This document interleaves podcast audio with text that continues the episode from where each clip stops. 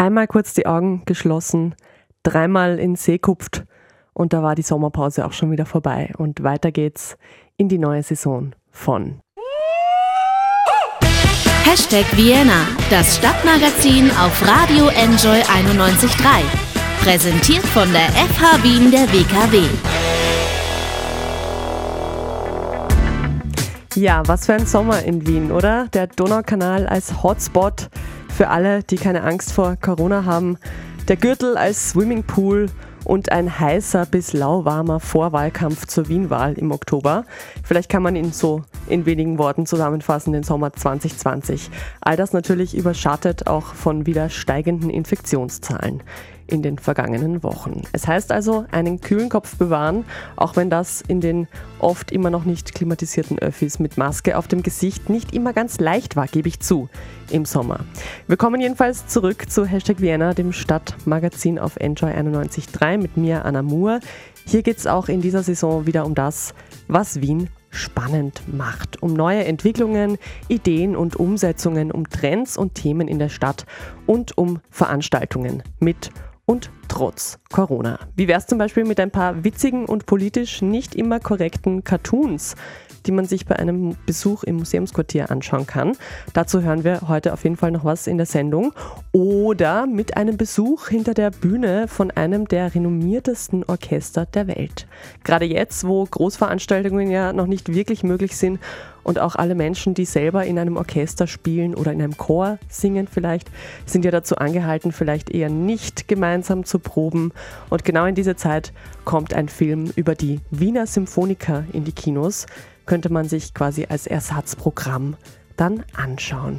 Mehr dazu gleich. Vorher noch ein bisschen Musik, ein Song, den ich sozusagen aus dem Urlaub, könnte man sagen, mitgebracht habe. Ist mir nämlich beim Radiohören im Urlaub mal wieder untergekommen und hat mir die Urlaubslaune quasi in Sekunden äh, nochmal versüßt. Und genau mit diesem Gefühl soll diese Sendung jetzt auch starten. Bitteschön. schön.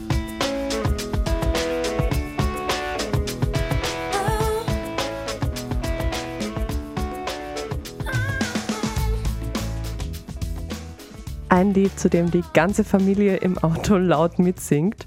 Ist tatsächlich so passiert bei mir im Urlaub vor ein paar Wochen.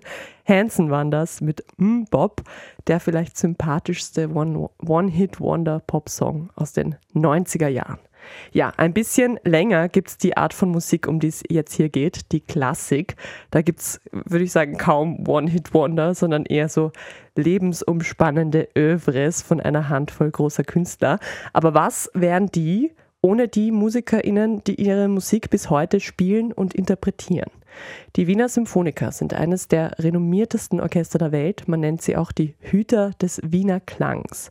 Und die Regisseurin Iva Svakova und ihr Kollege Malte Ludin haben mit ihren Kameras hinter die Kulissen von diesem Orchesterbetrieb der Wiener Symphoniker schauen dürfen und haben daraus den Dokumentarfilm tonsüchtig die Wiener Symphoniker von innen gemacht. Dieser Tage kommt er in die heimischen Kinos. Ich habe ihn mir vorab schon angeschaut. Eins und zwei. Und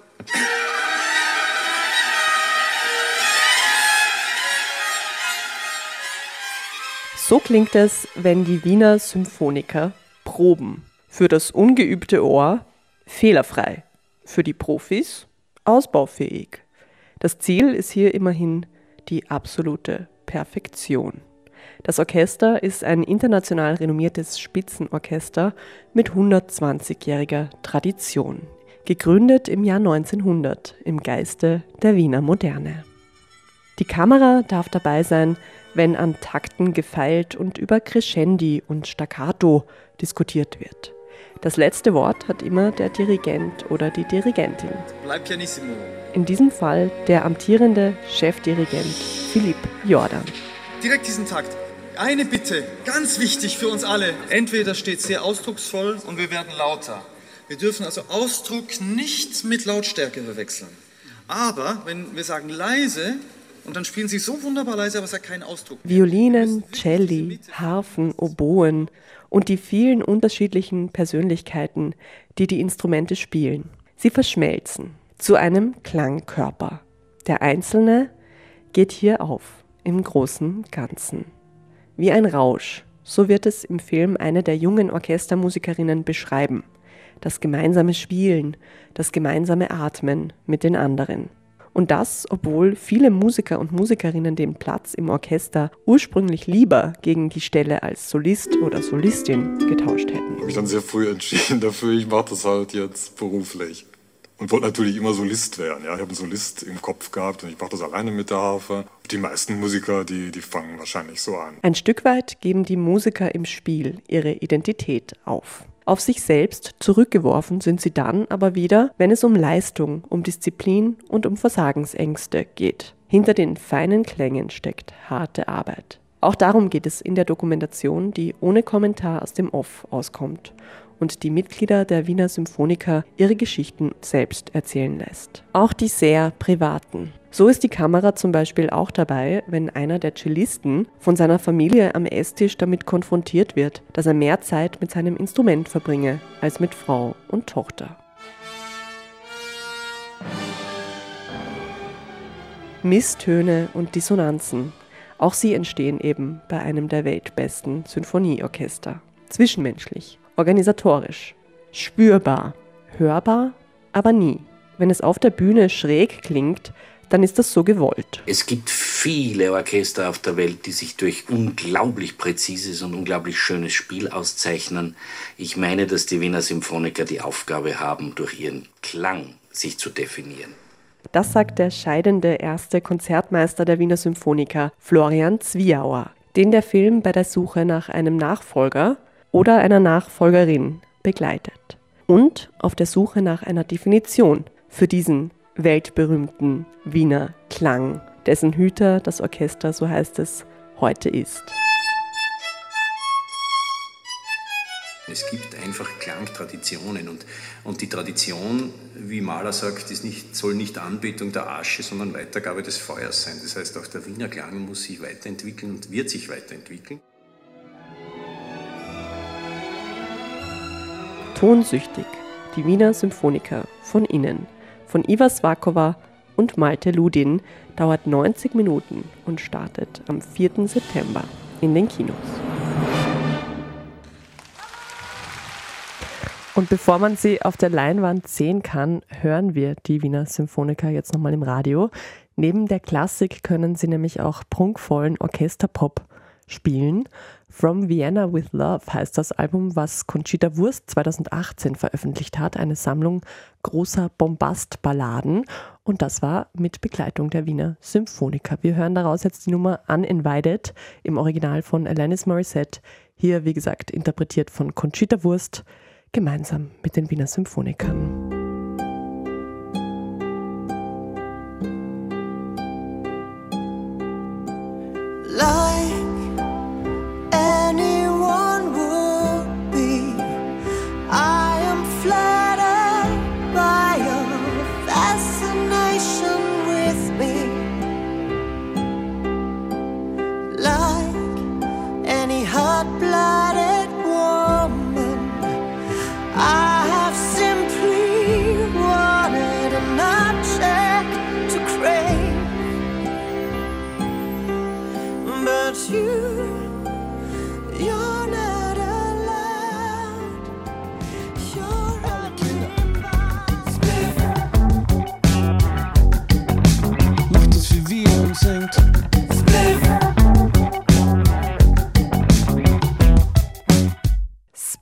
War das von Bilderbuch. Deren Kunstausstellung Approximation bei Bilderbuch kann man sich übrigens noch bis Anfang November im Museumsquartier anschauen. Seit Februar läuft sie, hätte eigentlich nur bis Ende August gehen sollen, aber da natürlich Corona dazwischen kam, wurde die Ausstellung bis in den November hinein verlängert. Und wenn wir eh schon im Museumsquartier sind, dann bleiben wir doch gleich dort und gehen nur eine Tür weiter, und zwar in die Galerie und Buchhandlung Komische Künste.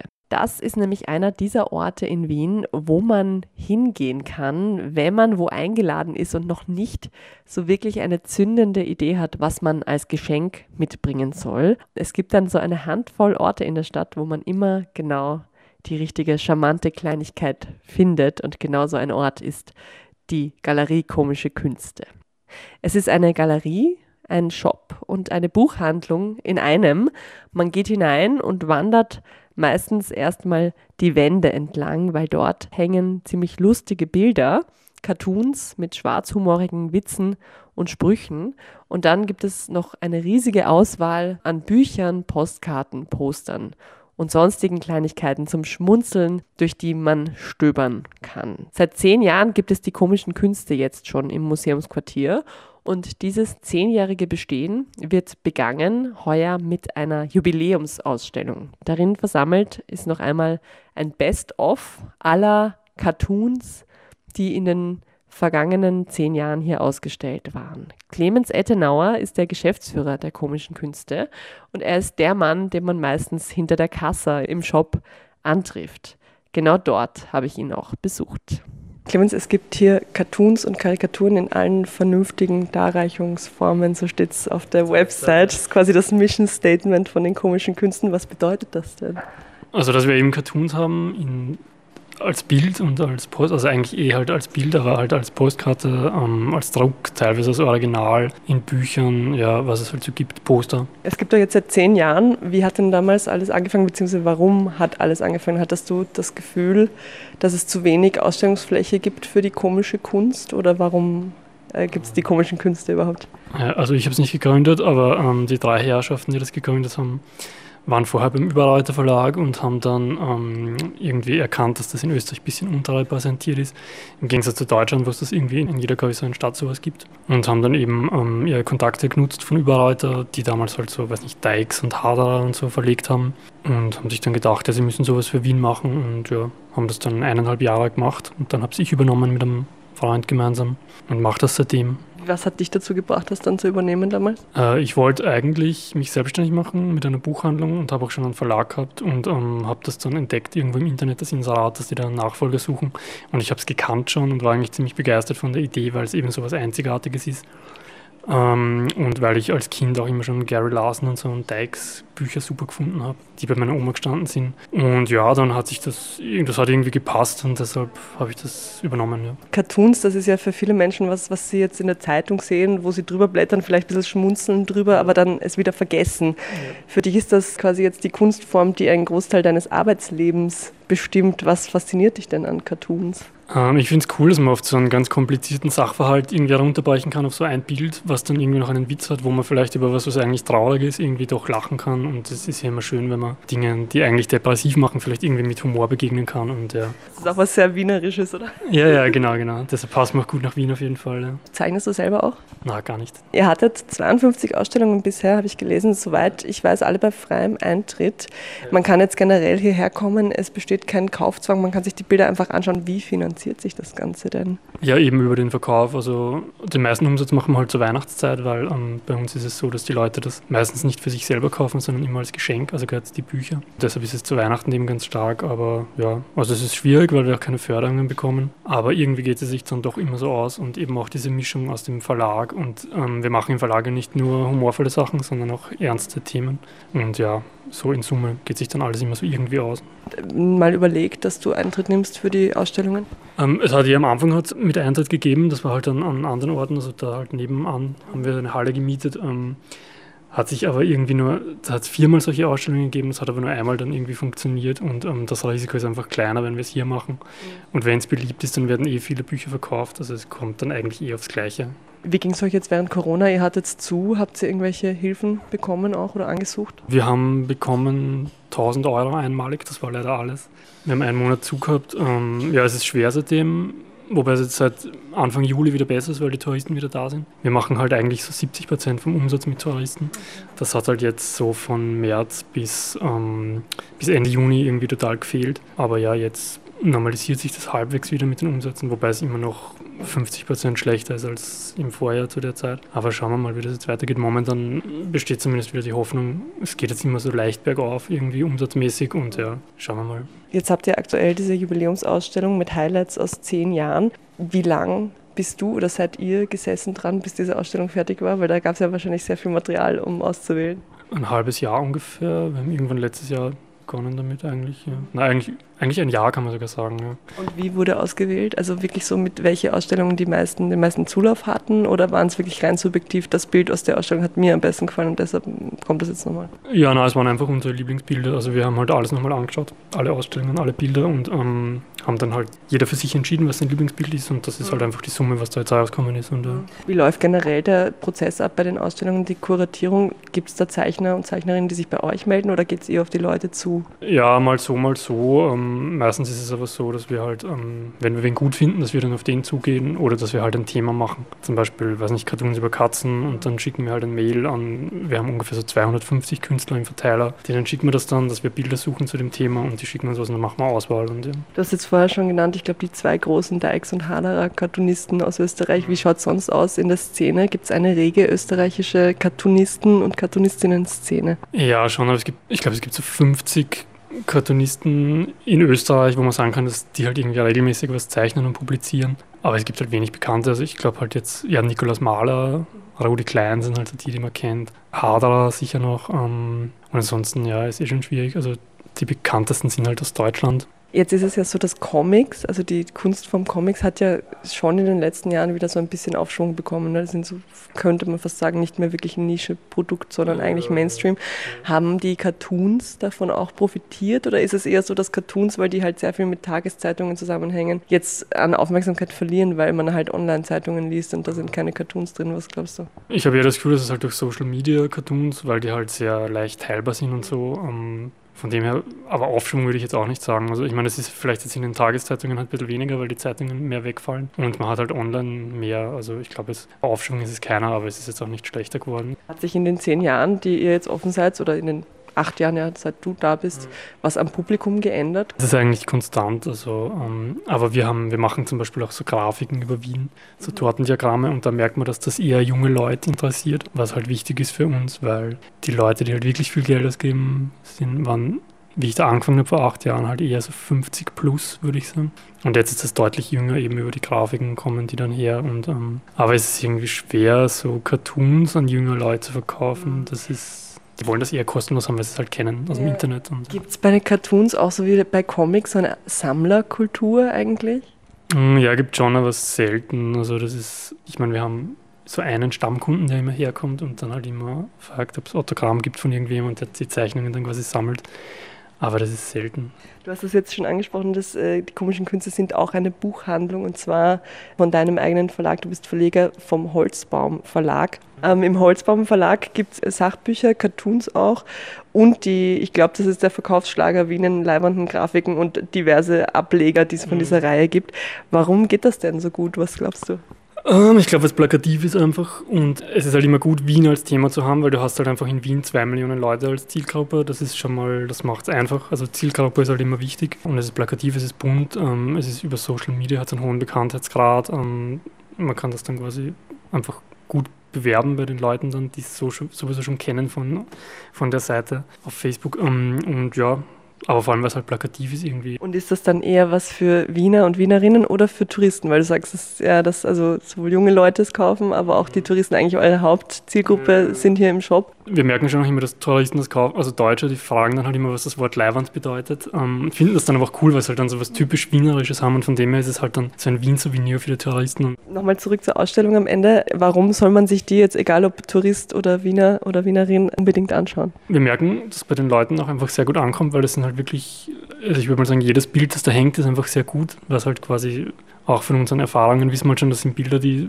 damals teilweise auch gut funktioniert haben und die wir einfach so gut finden. Was, also die Qualität ist einfach irrsinnig hoch jetzt bei der Ausstellung und das merkt man auch an den Reaktionen von den Leuten. Ja. Du sagst, es sind alle Bilder gut, aber verrätst du uns zum Schluss noch dein persönliches Highlight von der Ausstellung oder dein Lieblingsbild? Gibt es sowas überhaupt? Ähm, naja, also das eine gibt es meistens nicht, aber ähm, ich finde eigentlich das Titelmotiv sehr gut ähm, mit dem diese Steinzeitmenschen, die sich so Höhlenmalereien anschauen. Das ist quasi so eine, ähm, eine Vernissage in der Steinzeit und ähm, ein Besucher sagt quasi zum anderen, Also ich finde es primitiv und das ist, das passt doch sehr gut zu uns, weil ähm, Cartoons oft so in der Kunstszene auch quasi als primitiv gelten, was halt nicht so die hohe Kunst ist. Und deshalb passt das irgendwie sehr gut zu den komischen Künsten und ist auch ein Bild, was sehr gut ankommt und, und was sich gut verkauft und was wir selber auch gut finden und was einfach immer sehr positive Reaktionen auslöst. Deshalb haben wir das da auch aufs Cover gegeben und aufs Plakat. Fasst das Ganze eigentlich sehr gut zusammen. Ja, ja, ich danke dir fürs Interview. Gerne. Goldene Cartoons, das Beste aus zehn Jahren. Die Ausstellung zum Jubiläum der komischen Künste läuft noch bis Ende Februar 2021 bei freiem Eintritt immer Dienstag bis Samstag von 11 bis 16 Uhr im Museumsquartier Q21 im siebten Bezirk. Alle Infos dazu gibt es auch online unter www.komischekünste mit ue geschrieben.com.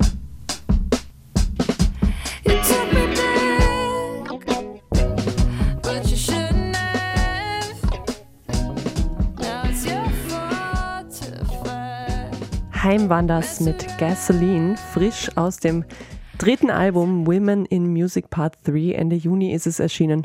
War definitiv eins meiner Sommeralben. 2020 lief rauf und runter bei mir und ich musste mich auch jetzt gerade sehr mit offenem Mikro zusammenreißen, dass ich nicht laut mitsinge. ja, der Sommer ist noch nicht ganz vorbei, noch gibt es genug Möglichkeiten, Musik ja nicht nur auf Platte äh, zu hören, sondern auch live in der Stadt. Heuer natürlich immer mit besonderen Corona-Sicherheitsvorkehrungen und nicht in so großem Rahmen wie sonst, aber daran haben wir uns ja irgendwie eh auch schon gewöhnt. Und ich finde ja, nicht ausgehen ist irgendwie auch keine Option, weil die, man muss sich ja auch kümmern um die Lokale, um die VeranstalterInnen, um die MusikerInnen, die muss man unterstützen die, die wir haben in der Stadt. Und dazu gibt es in den nächsten Tagen tatsächlich einige Events und Möglichkeiten, das zu tun. Vorhin habe ich es ja schon gesagt, der Donaukanal ist ja im Sommer immer voll eigentlich, aber heuer war er quasi eine einzige durchgehende Party. Tausende Menschen sind allabendlich am Wasser gesessen und haben versucht, manche mehr, manche weniger, sich nicht gegenseitig anzuhusten und trotzdem Party unter freiem Himmel zu machen. Jetzt ist es ja so, das jährliche Donaukanaltreiben findet sonst immer im Frühling statt, Ende Mai meistens, soweit ich weiß, war natürlich heuer nicht so. Deshalb wird das Ganze jetzt nachgeholt. Das heißt, nicht mehr viele verschiedene Privatpartys entlang des Donaukanals, sondern von heute bis Sonntag, also diese Woche, eine gibt es ein kuratiertes Programm. Live-Musik, DJs, Kulinarik, junge Kultur zwischen der Franzensbrücke und Spittelau. Und was das Line-Up angeht vom äh, Donaukanal Treiben 2020, Chapeau ans Booking. Da sind wirklich einige sehr tolle Bands dabei, finde ich. Das Duo Anger oder Enger, ich weiß es immer nicht, ähm, wie man die ausspricht zum Beispiel. Oder Soul Pop Newcomer Lou Ezreal. Außerdem Felix Kramer, Austrofred, Siamese Elephants und, und, und. Ein genaues Programm für die Woche gibt es äh, online, also beziehungsweise die, die, das Line-Up gibt es online, aber das genaue Programm gibt es noch nicht. Das wird nämlich immer nur täglich veröffentlicht, wahrscheinlich auch unter dem Aspekt, dass sich dann nicht zu viele Menschen vor einer Bühne tummeln. Nachschauen, wer wann spielt, kann man immer auf der Facebook-Seite vom Donaukanal treiben oder auch auf der Website donaukanaltreiben.at. Achtung, Maske soll man tragen, darauf weisen die Veranstalter hin. Schön wäre es auch, wenn es wirklich jeder machen würde. Und es gibt limitierte Plätze mit Anmeldung. Also wie gesagt, ins Internet gehen und sich da alle Infos holen und schauen, wer wann wo spielt und wie man sich dafür registrieren kann.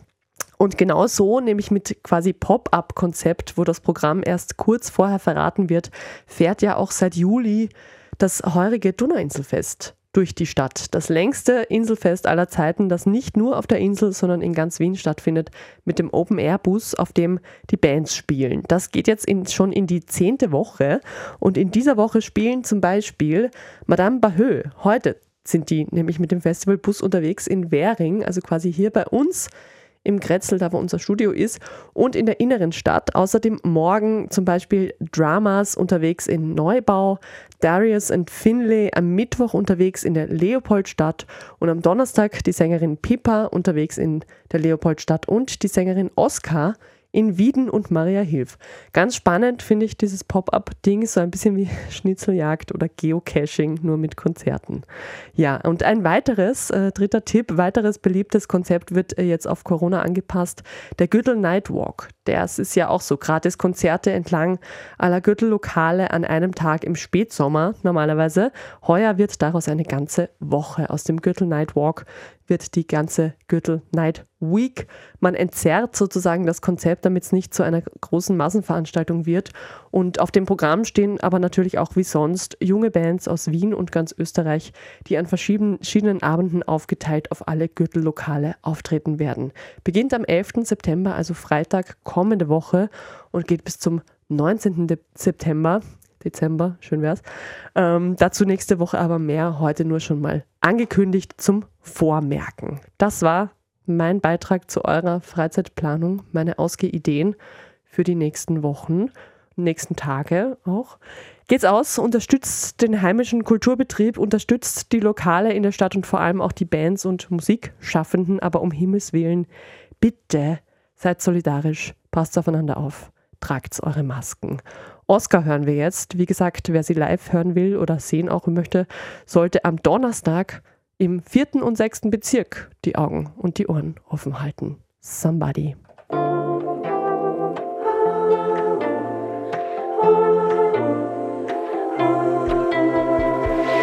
Kicking leaves in the park after dark. Good at making you laugh. Drawing shapes in the breath in the glass. You say it's getting late, I'll take you home. Don't wanna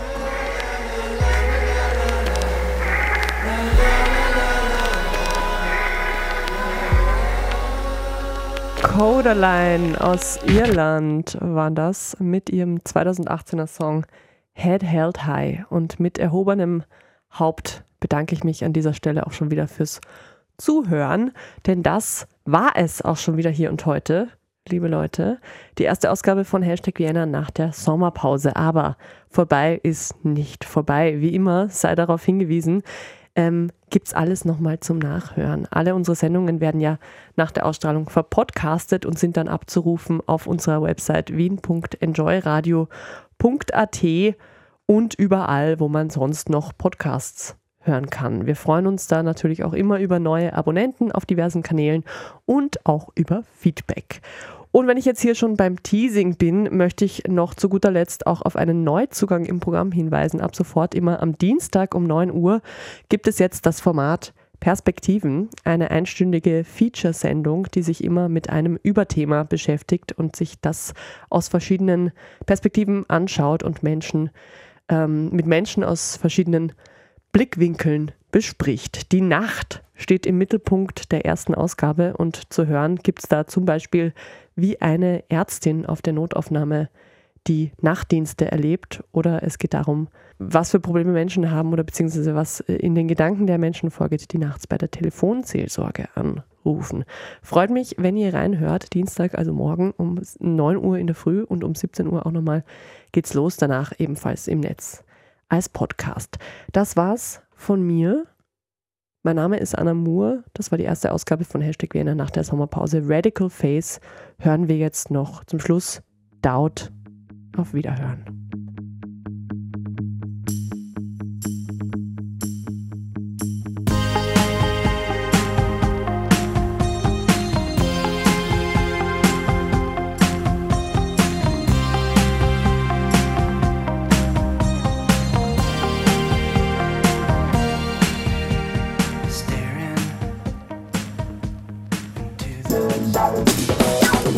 Hashtag Vienna, das Stadtmagazin auf Radio Enjoy 91.3.